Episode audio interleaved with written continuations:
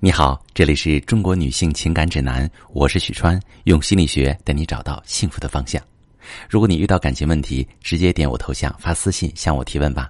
接下来进入今天的话题：婚后感情不甜蜜，因为你没做到这四点。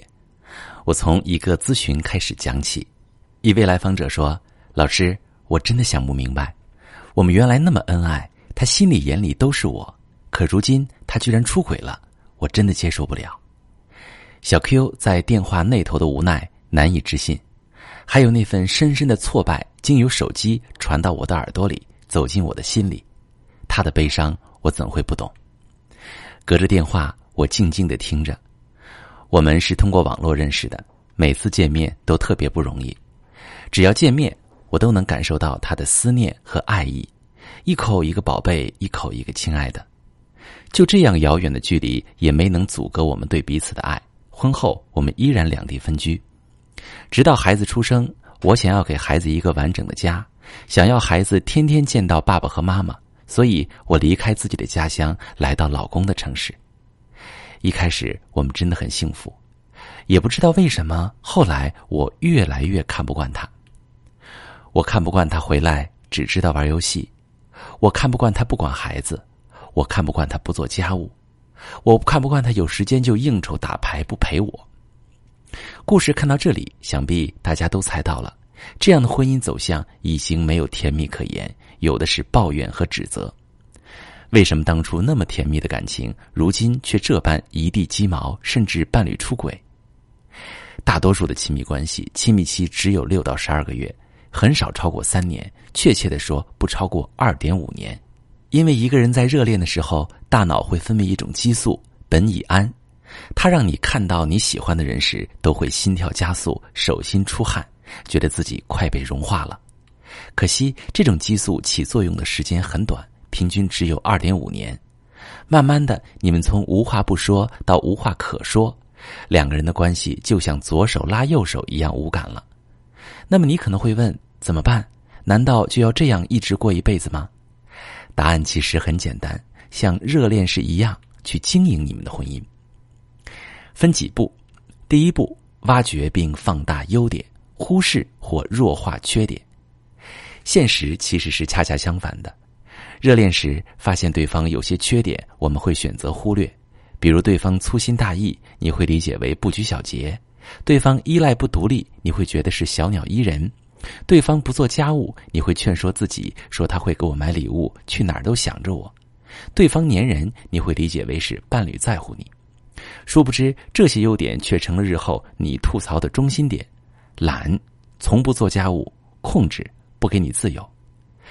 有句俗话：“婚前睁大眼，婚后啊睁一只眼闭一只眼”，讲的就是婚后夫妻相处的艺术。挖掘并放大对方的优点，并及时表达。而那些做的不到位的，可以选择忽略或者弱化，这不就是我们热恋时的典型表现吗？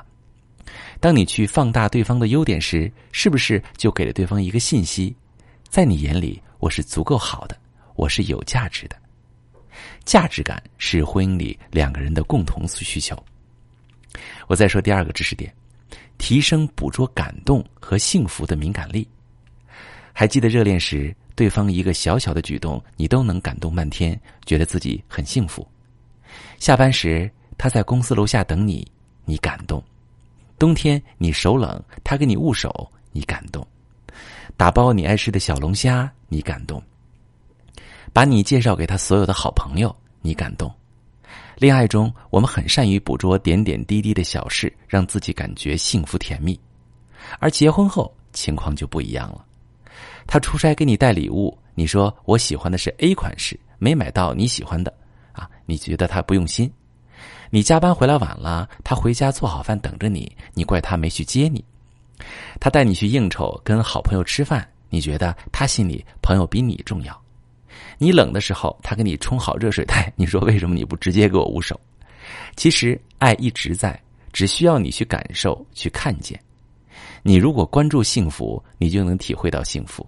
你如果聚焦不幸，生活里就处处不幸。第四个知识点，提升修饰自己，让自己和对方都愉悦。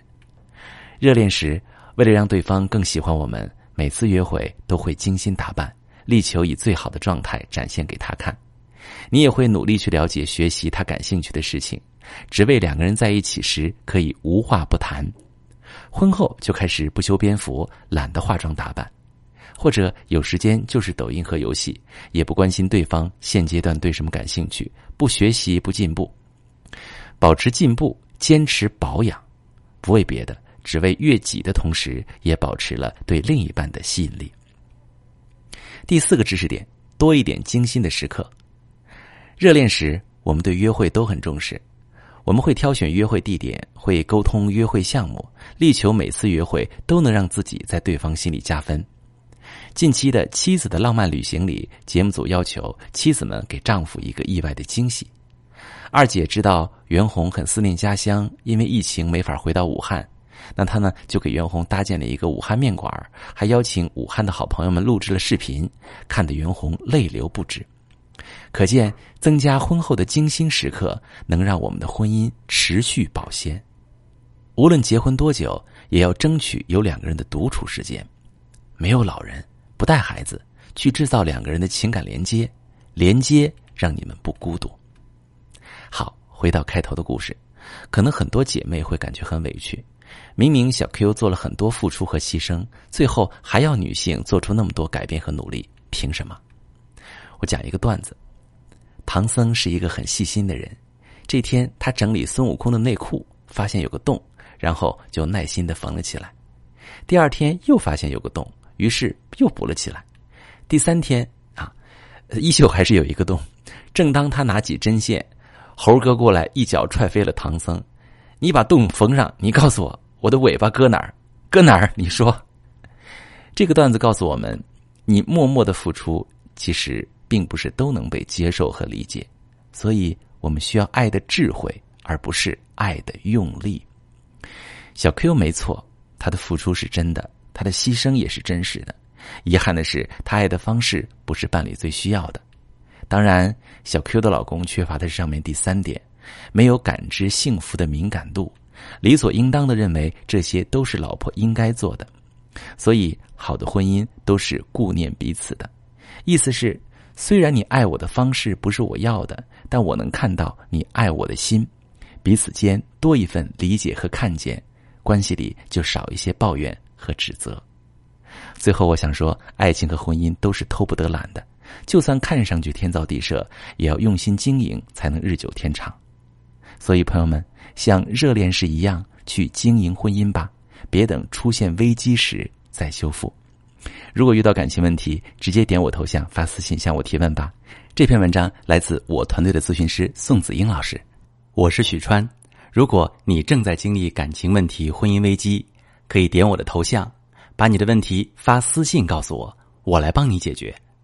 如果你的朋友有感情问题、婚姻危机，把我的节目发给他，我们一起帮助他。